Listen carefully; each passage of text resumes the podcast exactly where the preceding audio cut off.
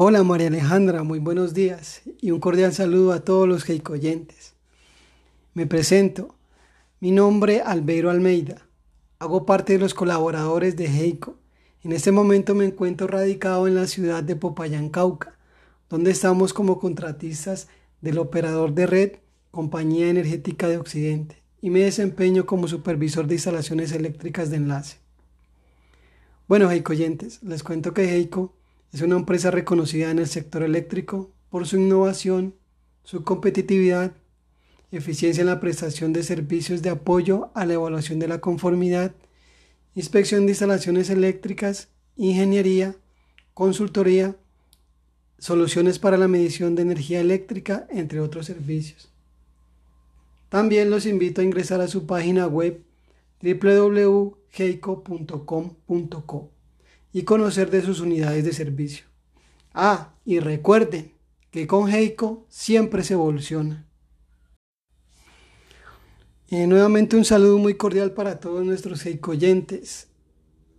Eh, considero que la economía, las empresas, los gobiernos, las instituciones médicas, las corrientes políticas, los equipos de trabajo, las, familias, las familias en general, están integradas por individuos con una formación cultural, profesional, social, económica, emocional y espiritual, entre muchas otras.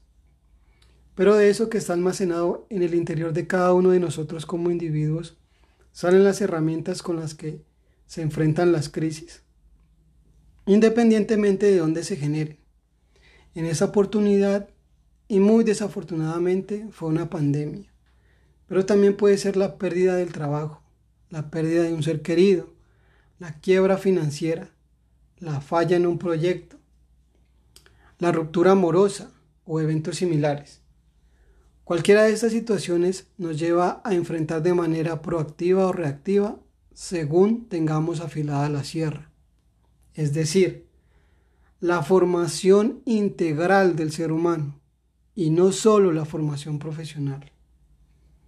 Con esto quiero dar a entender, queridos heicoyentes, que no porque tengamos dinero o una estabilidad laboral, querrá decir que estemos preparados para afrontar una pérdida familiar o resolver una crisis de pareja. No porque seamos los mejores estudiantes en la universidad, querrá decir que estemos capacitados para asumir el liderazgo de una empresa y sacar un proyecto adelante. No porque creamos en Dios querrá decir que hayamos aprendido a creer en lo que dice y a permanecer en sus enseñanzas para aplicarlas a nuestra vida cotidiana.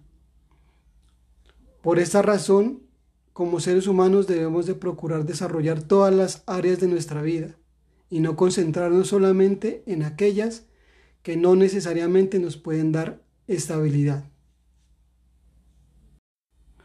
Eh, hoy nos dimos cuenta que las empresas podrían quebrar, que un trabajo estable ya no lo era de una semana a la otra, que las relaciones al interior del núcleo familiar, creyendo que estaban bien, evidenciaron una cantidad de vacíos, al punto de no soportarse ni tolerarse, llegando al maltrato y a la desintegración familiar.